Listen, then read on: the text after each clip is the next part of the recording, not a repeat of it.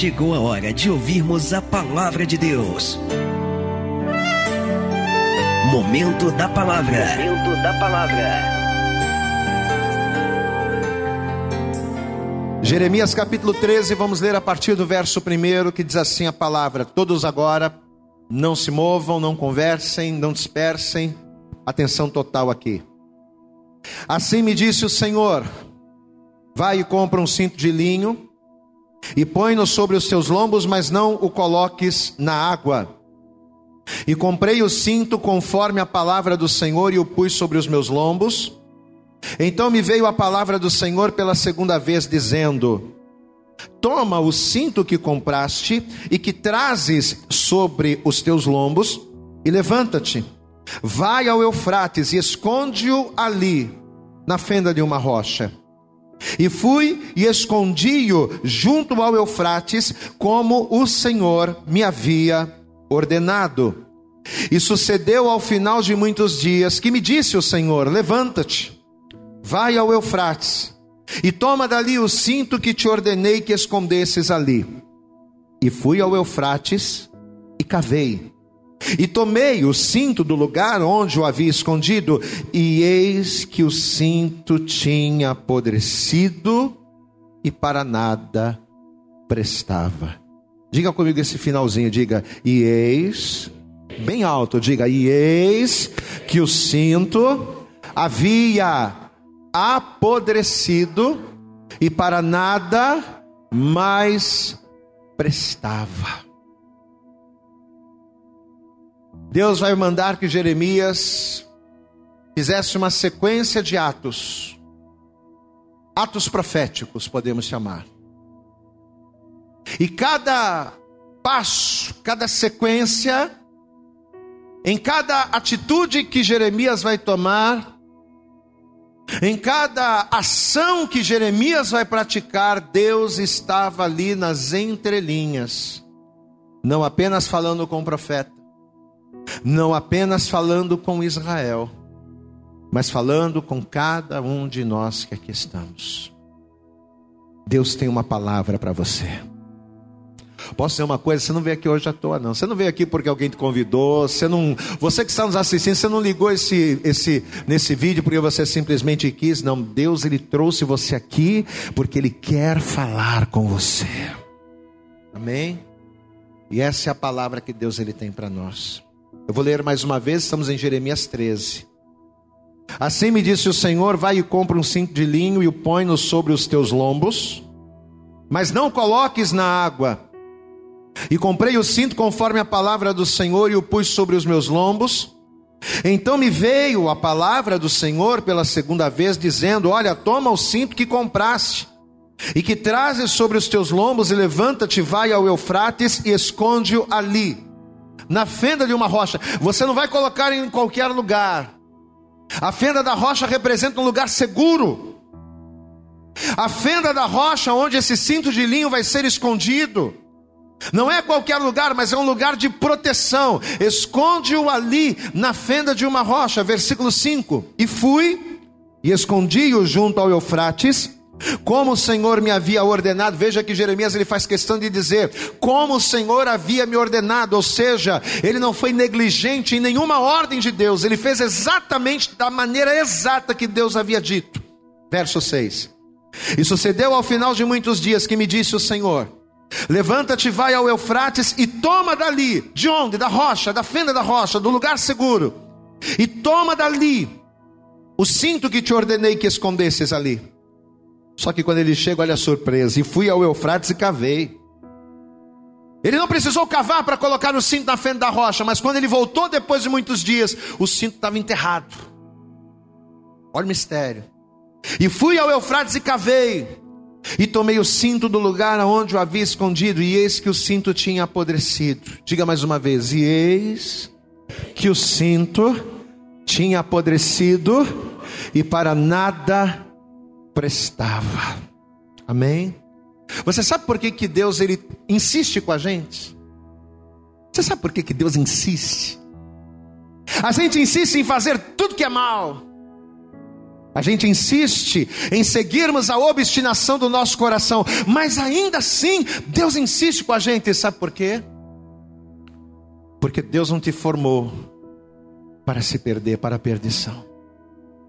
Deus não te comprou, Deus não te lavou, para que, como um cinto de linho desconectado dele, você apodrecesse e para nada mais prestava. Você tem valor. Olha aqui para mim, meu irmão, você tem valor. Deus ele tem coisas grandes a fazer, não só na sua vida, porque a gente sempre fala, não, Deus tem muita coisa para fazer na minha vida. Não, Deus ele não tem só coisas grandes para fazer na sua vida. Deus ele tem coisas grandes para fazer através da sua vida. Diga glória a Deus. O que, que significa Deus ter coisas grandes para fazer através da minha vida? Significa que Deus me chamou para ser útil. Deus me chamou para ser útil. Mas o cinto de linho aqui havia apodrecido e para nada mais prestava. Deus ele insiste com a gente, porque ele não quer que a gente apodreça. Ele quer que eu seja útil para ele. Eu quero que, por favor, você estenda a tua mão aqui para frente. Você vai curvar a tua cabeça agora. Todos façam isso, feche os olhos. Mas comece a orar já. Comece a falar com Deus, Senhor. Que esta palavra seja o diferencial na minha vida. Comece a pedir isso para Deus nesta hora. Isso, vai falando, vai orando. Não dependa da minha oração, não. Comece a clamar ao Senhor. Qual é a expectativa do teu coração nesta manhã? Comece a trazê-la e a colocá-la em oração diante de Deus agora. Isso, fecha os teus olhos. Pai, em nome de Jesus, nós estamos aqui, Senhor, nesta manhã tão gloriosa gloriosa, nesta manhã tão especial, é manhã de Santa Ceia. Pai, nós estamos reunidos neste lugar porque nós reconhecemos que o lugar mais seguro, o lugar, ó Deus, de maior proteção para nós, não é a fenda de uma rocha, não é uma casa, não está nos nossos recursos ou na nossa condição, mas a nossa segurança está no Senhor. A nossa segurança, Senhor, está em nós habitarmos debaixo das tuas asas, em nós descansar estarmos na tua sombra. Por isso, em nome de Jesus, ó Deus, que nesta hora o Senhor venha falar com cada um de nós neste lugar. Que o Senhor, a partir desse momento, venha jogar por terra os impedimentos, as barreiras, os obstáculos que tentarem se opor a esta ministração. Que o Senhor venha preparar os nossos ouvidos para ouvir, o coração para receber, mas acima de tudo, prepara a nossa mente, ó Deus, para que venhamos assimilar, para que venhamos compreender e principalmente principalmente colocar em prática aquilo que ouvirmos, para vivermos as tuas promessas, para vivermos a tua boa, a tua perfeita e agradável vontade, para a glória, honra e louvor do teu nome. Fala conosco poderosamente neste lugar, é o que nós te pedimos com toda a nossa fé, e desde já te agradecemos, em nome de Jesus e toda a igreja, diga amém, Jesus, diga glória a Deus, diga graças a Deus e aplauda bem forte a esse Deus a esse Deus que é poderoso, a esse Deus que é tremendo, a esse Deus que nos ama. Aplauda e diga glória a Deus. Por favor, senta no teu lugar.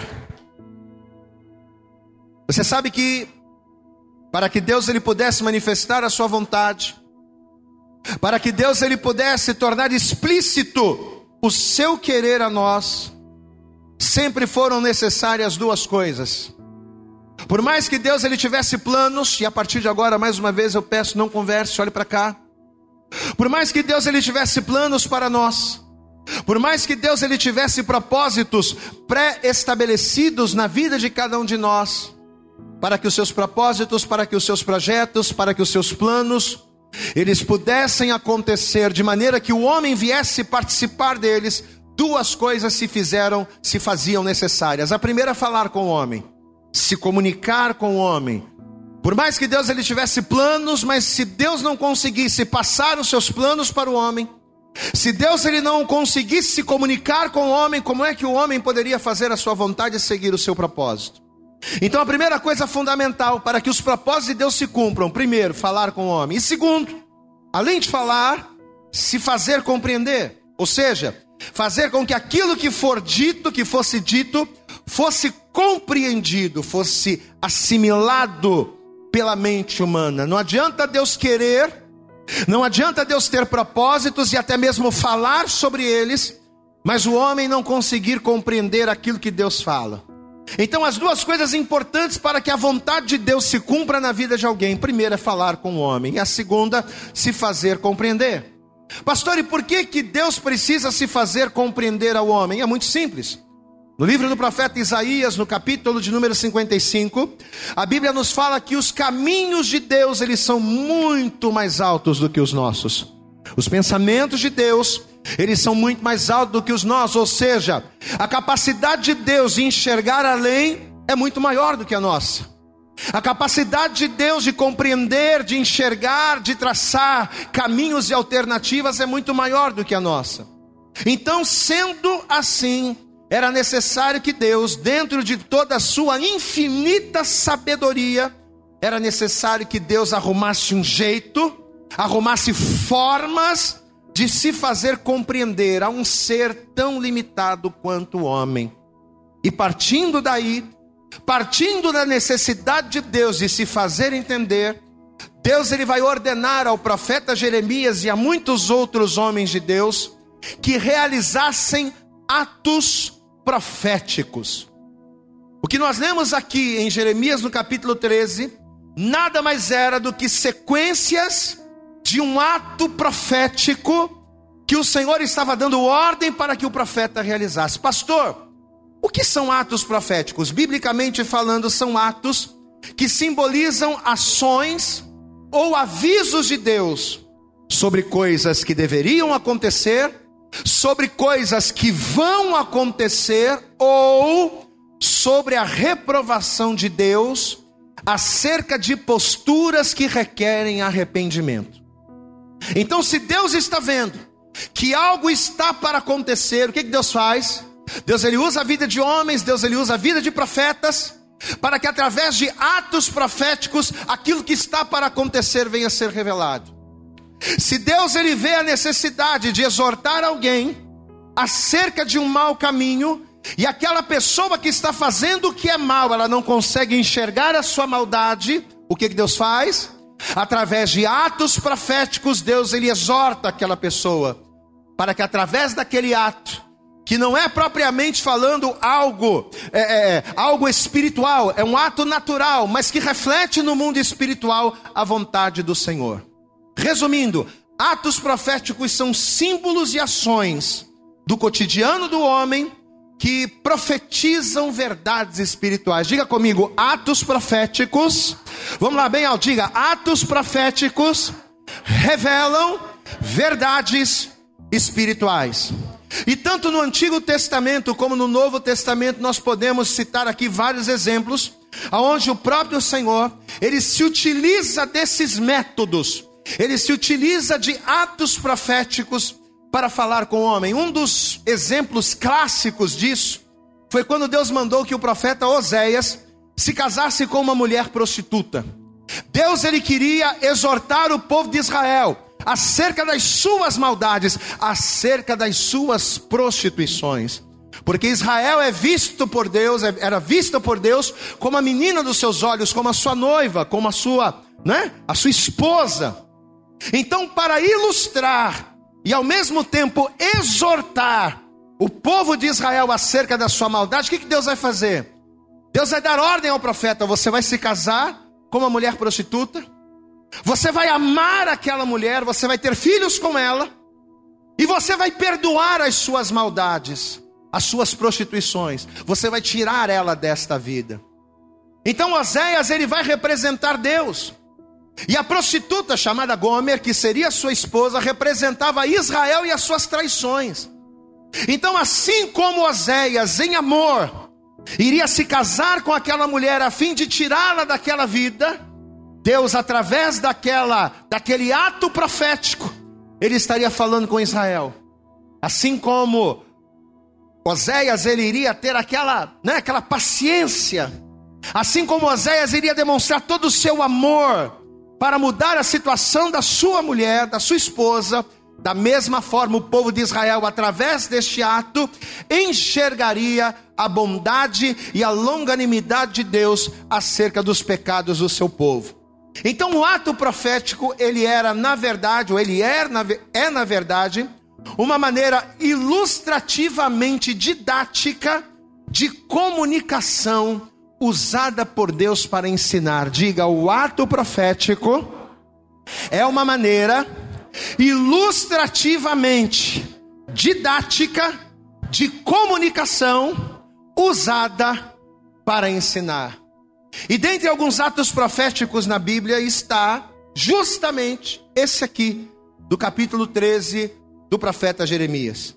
Eu quero que você acompanhe mais uma vez e agora a gente vai ler pausadamente para nós entendermos aquilo que está acontecendo no natural, para que depois possamos receber a revelação daquilo que é espiritual. Jeremias capítulo 13, versículo 1 diz assim a palavra de Deus. Ele começa dizendo: Isso aqui é Deus falando com o profeta. Assim me disse o Senhor: Vai e compra um cinto de linho e põe-no sobre os teus ombros, sobre os teus lombos, mas não o coloques na água. Então olhe para aqui, olhe para cá, parêntese. Deus aqui está dando uma ordem para Jeremias. Jeremias, você vai fazer o seguinte: você vai sair da tua casa, você vai até um determinado lugar, e quando você encontrar o cinto de linho, o que, que você vai fazer? Você vai pagar um preço, tá? Você vai meter a mão lá no bolso e você vai pagar um preço para adquirir aquele cinto. Para que a partir do momento da compra, aquele cinto não seja mais da loja onde você for, mas a partir do momento em que você pagar por ele, esse cinto vai ser seu. E quando você pagar o preço por esse cinto, quando este cinto pertencer a você, o que, que você vai fazer? Você vai colocá-lo em seus lombos. Veja que ele diz aqui, ó. Assim me disse o Senhor, versículo 1. Vai, compra um cinto de linho, diga bem alto, igreja, e põe-no, bem alto, diga, e põe-no sobre os teus lombos. Em algumas traduções, em algumas traduções mais antigas, a palavra diz para, para que Jeremias cingisse os seus lombos com o cinto. Em algumas traduções Deus diz: e cinge-te, e cinge os teus lombos com esse cinto. Nós vamos procurar no dicionário o significado da palavra cingir, e cingir, dentre vários significados, quer dizer ligar. Cingir significa apertar. Cingir, numa linguagem é, mais contemporânea, pode dizer conectar. Diga glória a Deus. Então, qual é a ordem que Deus está dando a Jeremias? Jeremias, você vai comprar o cinto de linho, você vai pagar o preço por ele, para quê? Para que ao comprar esse cinto ele esteja ligado a você, ele esteja cingido, ele esteja conectado a você. A razão da compra, o motivo de você pagar um preço por ele, é para que ele esteja conectado ao seu corpo. Versículo 2 diz: E comprei o cinto, conforme a palavra do Senhor, e ele fez o que? E o pus sobre os meus lombos, ou seja, ele foi ao lugar, ele pagou o preço, ele passou por todos os trâmites, e no final ele cumpriu o propósito, o propósito que o levaria à compra, que era conectar depois de ter comprado o cinto, depois de ter pago um preço por ele, ele conectou aquele cinto ao seu corpo, aos seus lombos. Verso 3: Então me veio a palavra do Senhor pela segunda vez, dizendo: Agora você vai fazer o seguinte, Jeremias: toma o cinto que compraste e que trazes conectado, cingido, ligado aos teus lombos, e levanta-te Vai ao Eufrates e esconde-o ali. Mas esconde-o ali aonde, igreja? Diga, na fenda de uma rocha. Glória a Deus. Então você vê que o cinto estava ligado ao homem. Eu estou lendo pausadamente, fazendo questão de parar e explicar para que você entenda. Olhe para cá. O cinto estava ligado, estava conectado ao homem. Só que o homem, o profeta, ele vai desconectar esse cinto do seu corpo. Ele vai se desligar do cinto. Porém, ele vai colocar esse cinto não em qualquer lugar. A princípio, é, nós podemos entender que a fenda da rocha, como nós falamos no início, representa o que? Segurança. Peraí, se você está na fenda de uma rocha, se você está abrigado na rocha, Pode soprar o vento, podem vir as águas, pode vir uma série de coisas que nenhum mal vai te suceder.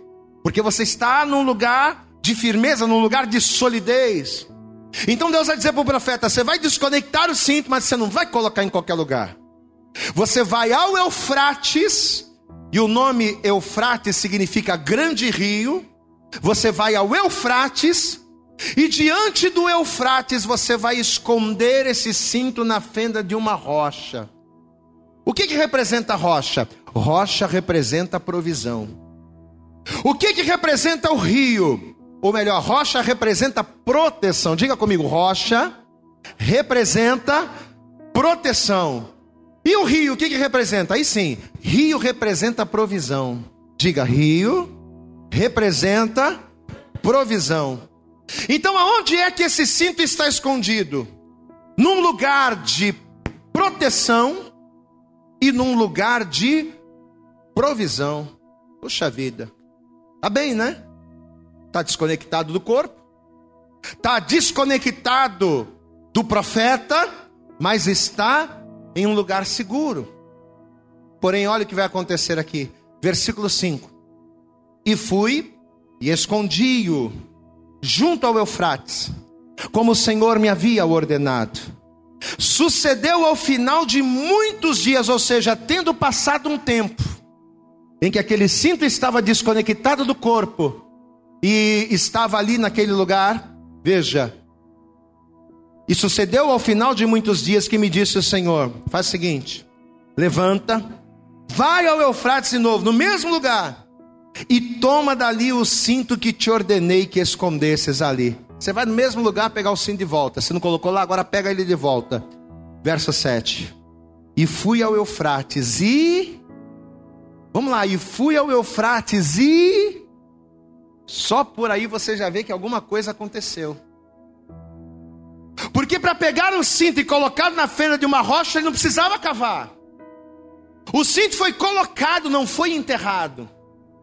Ele foi colocado na fenda da rocha. Só que passados muitos dias, quando ele retorna àquele lugar, ele percebe que a condição a qual o cinto se apresentava, a condição a qual o cinto estava, não era boa. Tanto que ele vai ter que cavar, veja. E fui ao Eufrates e cavei. E tomei o cinto do lugar onde o havia escondido, e eis que o cinto tinha apodrecido. Diga bem alto: e para nada mais prestava. Jeremias ele fez exatamente tudo o que o Senhor havia mandado, exatamente seguindo todos os protocolos que Deus havia determinado. Ele fez exatamente o que o Senhor tinha dito. Ele comprou o cinto, ele conectou nos seus lombos, ficou com o cinto ali ligado, desconectou o cinto, colocou na frente da rocha, foi lá no Eufrates, fez tudo direitinho. Só que quando Jeremias ele volta, passados-se muitos dias, o cinto que deveria estar na fenda da rocha estava enterrado. E detalhe, além de estar enterrado, ele havia apodrecido. Uma coisa quando apodrece, uma roupa quando ela fica puída, uma comida que apodrece, ela perde a sua utilidade. Então, aquele cinto que foi comprado por um preço, com a intenção de estar cingido, conectado ao homem, esse cinto agora para nada mais prestava. E aí, usando justamente esse pano de fundo, esse cenário como pano de fundo, diante deste ato profético, porque como nós falamos, o ato profético é uma maneira didática de Deus, é uma maneira ilustrativa de Deus para trazer o ensinamento. Diante desse cenário, aí Deus vai começar a trazer a revelação espiritual para o profeta. Versículo de número 8. Então veio a mim a palavra do Senhor dizendo: Assim diz o Senhor do mesmo modo, olha que palavra dura, gente. Do mesmo modo, farei apodrecer a soberba de Judá e a muita soberba de Jerusalém. Do mesmo modo que aquele cinto de linho apodreceu, do mesmo modo que aquele cinto de linho ficou inválido e para nada mais prestava, da mesma forma vai acontecer com Jerusalém. Esse povo maligno, verso 10, que se recusa a ouvir as minhas palavras, que caminha segundo a dureza do seu coração e anda após deuses alheios para servi-los. Esse povo que vê nos deuses alheios a sua segurança, esse povo que acha que servindo a Baal estão protegidos, assim como o cinto parecia protegido na fenda da rocha, Assim como o cinto poderia estar provido diante do Eufrates, esse povo maligno que acha que Baal é Deus, que se esconde e se garante naquilo que tem, ou naquilo que faz, ou em outros deuses. É isso que Deus está falando. Versículo 10: Esse povo maligno que se recusa a ouvir as minhas palavras que caminha segundo a dureza do seu coração e anda após deuses alheios para servi-los e inclinar-se diante deles, achando que eles são ali a feira da rocha, achando que eles são deuses que provêm, ah, será tal como este cinto que para nada mais presta. Amados, e é aqui que nós vamos começar a entender, olhe para cá. É aqui nesse ponto que nós vamos começar a entender o que Deus, através desta sequência profética dada a Jeremias, o que Deus tinha não só para Jerusalém, através de Jeremias, mas nós vamos entender também o recado de Deus para nós essa manhã.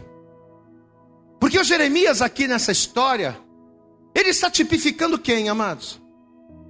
Se Deus ele usa de atos proféticos como uma linguagem didática, uma linguagem representativa, quem é que Jeremias está representando nessa história? Jeremias aqui representa Deus. Jeremias aqui nessa história representa Jesus. Porque assim como Jeremias pagou um preço para que aquele cinto estivesse ligado a ele, Deus, ao entregar o seu filho unigênito, ao permitir que ele fosse escarnecido, ao permitir que ele fosse humilhado, que ele fosse cravado numa cruz e tivesse todo o sangue do seu corpo esvaído, Deus, ao permitir isso, ao entregar o seu filho Jesus na cruz do Calvário, e Jesus, por consequência, ao ter aceito se entregar como oferta, ele estava pagando o mais alto preço que alguém poderia pagar. Não foi com prata, não foi com ouro, não foi com carro, não foi com casa, não foi com bens, não foi com imóveis. Que o cinto de linho que representa a mim, que representa você, foi comprado. Não, meu irmão. Esse cinto de linho, e o linho representa o que? A simplicidade. Nós somos simples, falhos, pecadores, mas apesar de sermos cinto de linho, que não podemos nem ter muito contato com a água, porque você vê que no versículo 1 ele diz: pega o cinto de linho, ato, mas não entra na água. A nossa simplicidade, a simplicidade que faz com que venhamos pecar contra Deus, não nos permite contato com as águas, com as águas do céu, com as águas de Deus. Mas apesar disso, mesmo sendo falhos, mesmo sendo pecadores, mesmo sendo um cinto de linho que não pode ter contato com a santidade de Deus, mesmo assim, Jesus escolheu pagar o preço por você. Posso ouvir glória a Deus, meu irmão? Jesus escolheu pagar um preço por mim, Jesus escolheu pagar o preço por nós. 1 Pedro capítulo 1, versículo 18 diz: sabendo que não foi com coisas corruptíveis como prata ou ouro, que fosses resgatados da vossa vã maneira de viver, que por tradição herdades de vossos pais. Volto a dizer, não foi com dinheiro, não foi com real, não foi com dólar, não foi com euro, não foi com casa, não foi com, com carro, mas foi com o precioso sangue de Cristo, como de um cordeiro imaculado e incontaminado, que antes da fundação do mundo foi preparado por Deus, mas foi manifestado nos nossos dias por amor a nós. Você pode aplaudir bem forte ao Senhor, amado. É por amar você que Deus mandou e que Jesus se entregou. Diga glória a Deus. Foi por amor a você que o preço foi pago. Foi por amor a mim, meu irmão. Foi por amor a cada um de nós que o preço foi pago. Aleluias! E não foi com dinheiro, com linharia, não. Um bilhão de reais se micharia perto do valor real que cada um de nós custamos para Deus e para Cristo. O homem desta parábola, o homem desta sequência profética, que pagou o preço para adquirir o cinto foi o próprio Deus. Agora, a pergunta do milhão. E é aqui que Deus ele quer pegar a gente, amado. A pergunta do milhão. O homem que comprou o cinto representa Deus, representa Jesus. E ele fez isso para quê? Por que, que Jesus ele, ele, ele se entregou? Por que, que Jesus permitiu se esvair? Por que que Jesus, o que levou Jesus a permitir que a sua vida fosse entregue na cruz do Calvário? Jesus ele morreu pagando preço de sangue por amor a nós, para que assim como aquele cinto de linho, nós estivéssemos conectados a ele. Você entende a seriedade disso? Você sabe por que Jesus morreu, amados? Jesus ele morreu pagando um preço para que cada um de nós pudéssemos ser reconectados a Deus. Amados, isso é muito profundo, sabe por quê?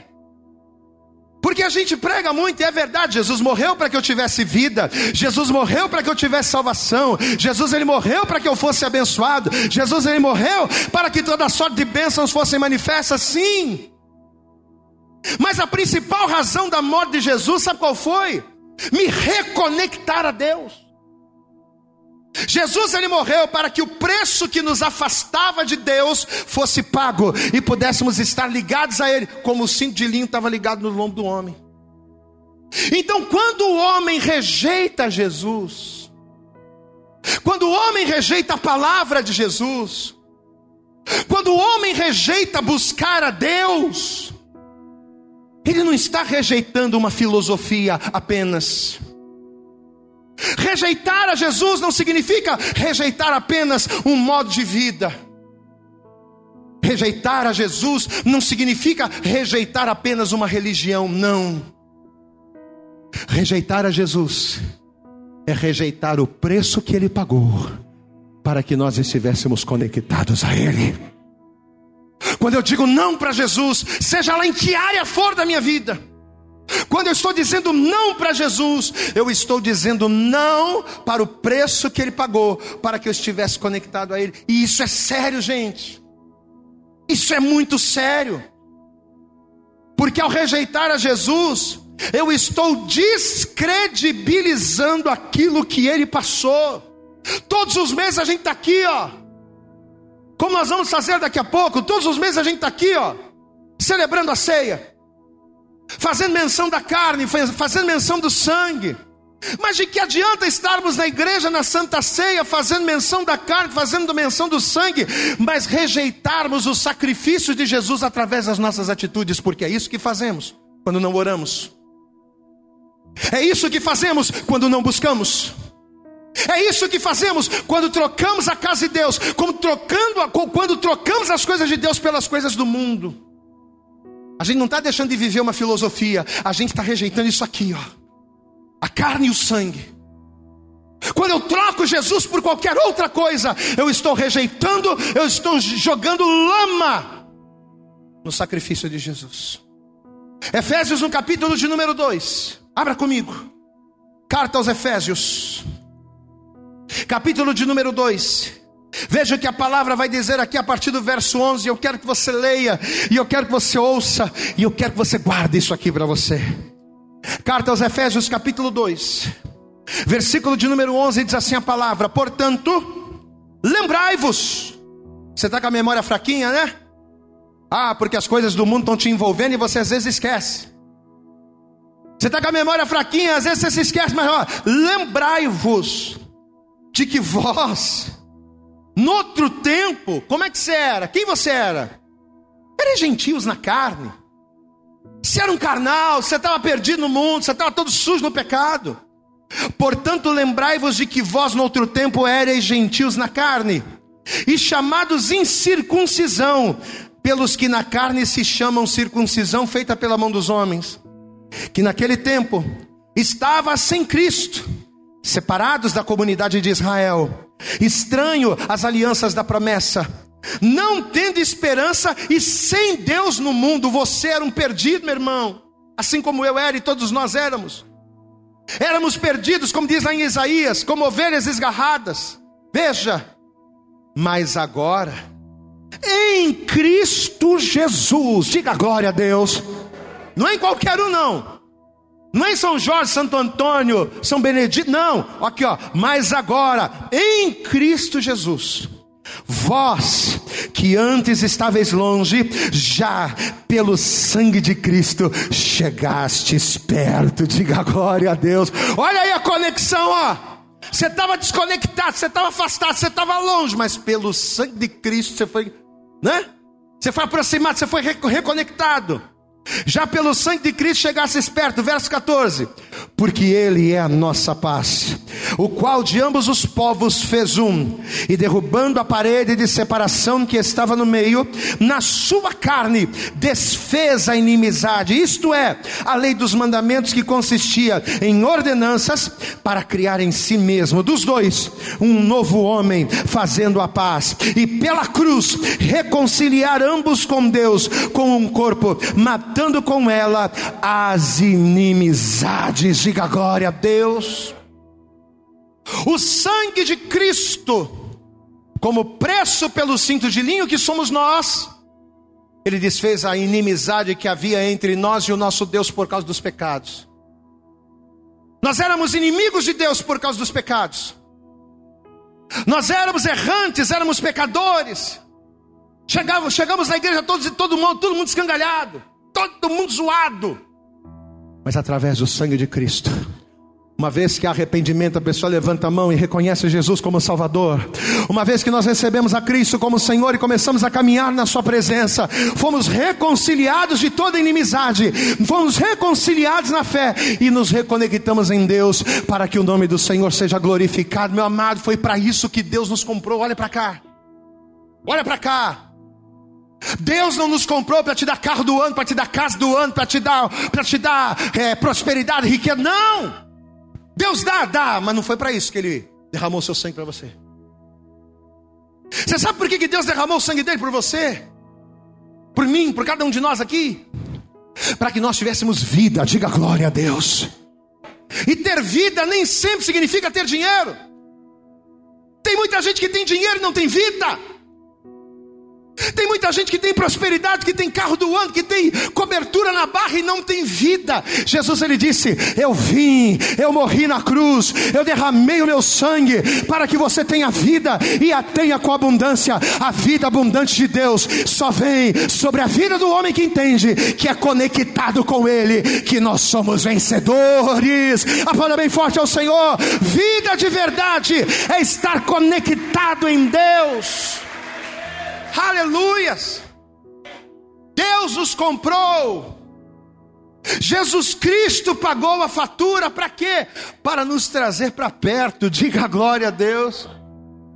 Só que quantos de nós, amados, que por não entendermos esta verdade espiritual, temos insistido em viver longe de Deus? A razão de Jesus morrer foi para me trazer para perto mas eu fico correndo para longe. Eu vivo correndo para longe de Deus, com os nossos pecados, com as nossas desobediências, com a nossa obstinação, com a nossa vã maneira de viver, temos insistido em uma vida afastada de Deus. Jesus morreu para que eu me achegasse, para que eu me conectasse, para que eu estivesse perto. Mas eu, com as minhas próprias pernas, vivo correndo para longe. Quando eu não tenho compromisso, eu estou correndo para longe de Deus, meu irmão. Não adianta você conhecer Jesus, conhecer a palavra, conhecer a Bíblia, pastor, que coisa tremenda. Olha, olha, eu tenho um temor da palavra de Deus. Não adianta nada disso. Se você não entregar a tua vida para Jesus, não caminhar com Ele. Não adianta você achar legal a palavra, não adianta você achar boa, não adianta ela te fazer bem, né? Pastor, quando eu ouço a palavra de Deus, eu sinto uma coisa boa. Não adianta nada disso.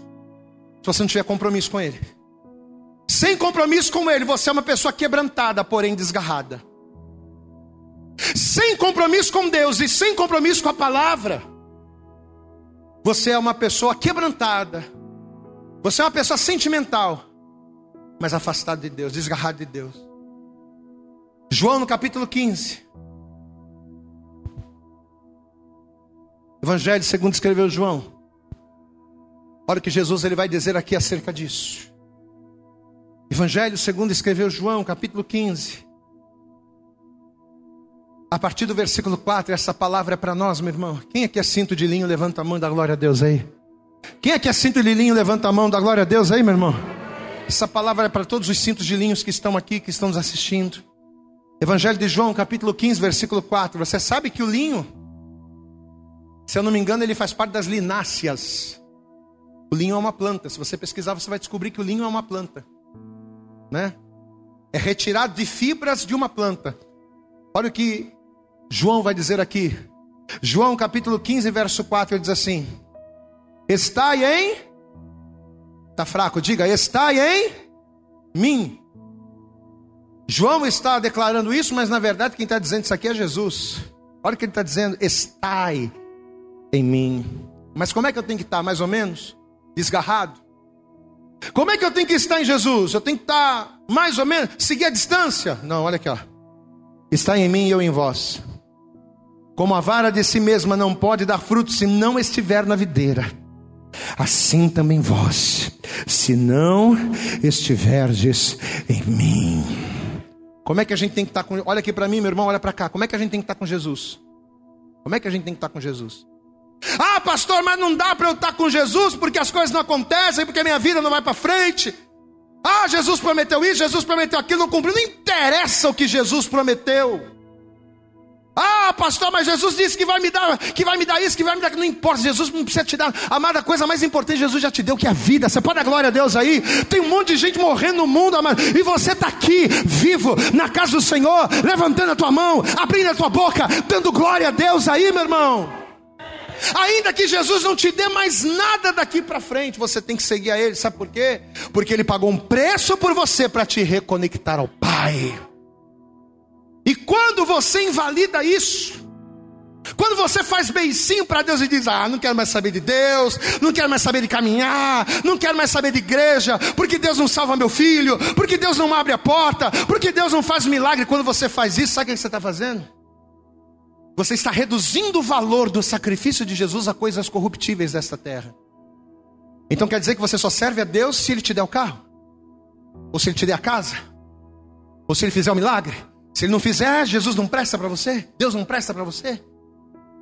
E o real propósito? Qual foi o real propósito? Ele nunca te prometeu que iria te dar um carro, mas ele te prometeu te dar vida e vida com abundância. Amém? Olha aqui, ó. Versículo 5: Eu sou a videira, Jesus continua dizendo, e vós as varas. Quem está em mim e eu nele, mas está como? Conectado quem está conectado a mim e eu nele, esse dá muito fruto, porque sem mim nada podeis fazer. Versículo 7: Se vós estiverdes em mim e as minhas palavras estiverem em vós, pedireis tudo o que quiserdes, que vos será feito. Amado, para que aquilo que você quer seja feito, Você tem que estar conectado com Deus. O problema é que as pessoas elas querem que primeiro Deus faça. Não, se Deus abrir a porta, se Deus fizer um milagre, se Deus curar, se Deus prosperar, aí eu vou caminhar firme. Vai nada. Nada. Você vai receber a bênção, você vai receber o milagre. Primeiro probleminha você vai parar. Agora, se você primeiro se conectar em Deus, Assim como o cinto de linho está ligado ao lombo do homem, se você se conectar a Deus, assim como a vara está ligada à videira, meu irmão, pode soprar o vento, pode descer a água, pode vir tempestade. Um vai cair de um lado, mil vão cair ao teu lado, dez mil vão cair à tua direita, mas tu não será atingido. Você vai permanecer de pé. E quando você abrir a tua boca para orar, Deus vai abrir os céus para derramar o sobrenatural sobre a tua vida. Aleluias!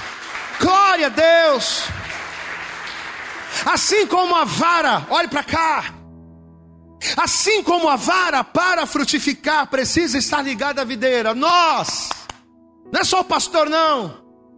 Não é só o pastor que tem que orar, não é só o pastor que tem que jejuar, não é só o pastor que tem que santificar a vida, não, todo mundo aqui, meu irmão. Isso aqui é para todo mundo, né? Ah, isso aqui é só não, o pastor é santo, o pastor tem que estar na igreja. Eu não preciso, eu não preciso. Por que você não precisa? Por que você não precisa? Não, não, pastor, o senhor tem que estar, o senhor é o homem de Deus, o senhor... Não, os levitas têm que estar, eles estão no altar, agora eu... Não, por quê? O preço que foi pago para me reconectar a Deus não foi pago só por mim? Foi para você também? O preço foi pago. Para quem o preço foi pago aí? Levanta a mão. O preço foi pago para quem? Levanta a mão. Essa palavra aqui é para todo mundo, amado.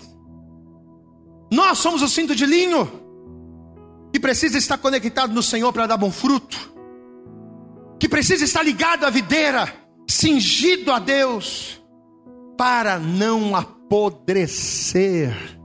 Lembra? Quando ele foi lá e correu, que voltou depois de muitos dias, achando que a fenda da rocha iria proteger, achando que as águas do Eufrates iriam prover. Não, eu não estou ligado ali. O cinto pode pensar, né? Não estou ligado no profeta, mas eu estou bem. Eu estou na fenda da rocha, estou dentro do Eufrates. Proteção e provisão. Pois é. Quando o profeta chegou lá, com toda a proteção, com toda a provisão, onde é que estava o cinto? Enterrado e apodrecido. Você pode ter todo o dinheiro do mundo.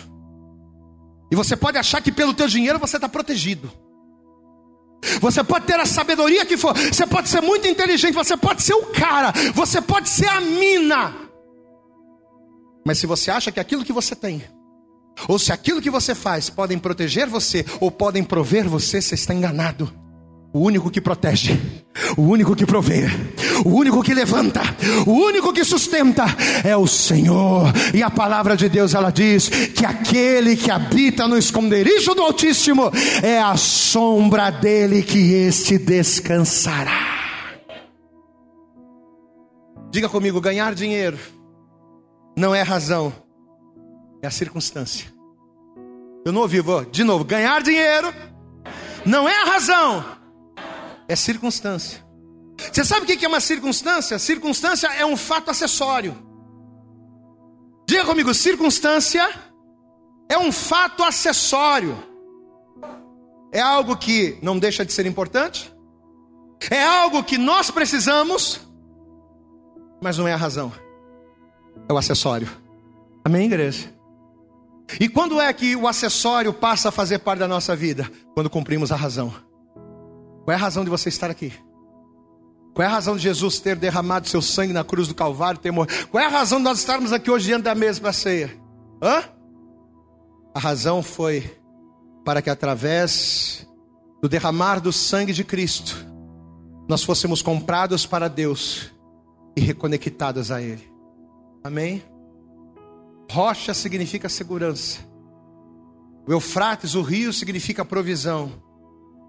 Mas nenhuma dessas coisas podem prover ou proteger se nós não formos conectados, se nós não estivermos como a vara está ligada à videira, como o cinto de linho deveria estar ligado ao lombo do profeta, se nós não estivermos conectados a Deus.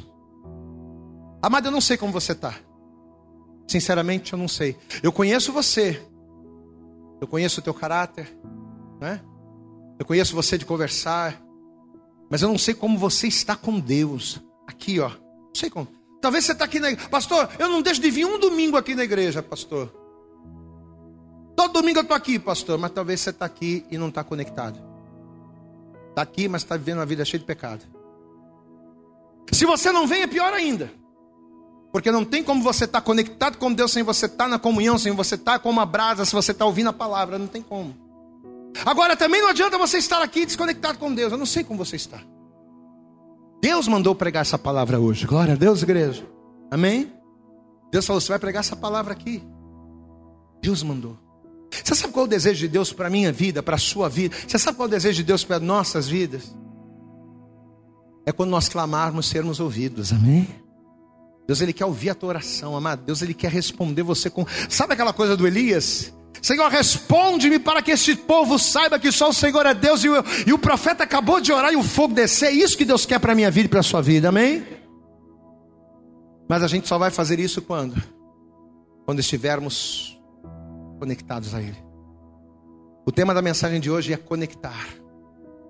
Mais do que te trazer aqui hoje para comer do pão, mais do que te trazer aqui hoje para beber do vinho mais do que trazer você aqui hoje para participar de uma cerimônia que foi determinada por Deus para que fizéssemos isso em memória dele. A palavra diz: fazer isso em memória de mim. Mas peraí, não adianta eu fazer em memória dele se isso não é a razão da minha vida.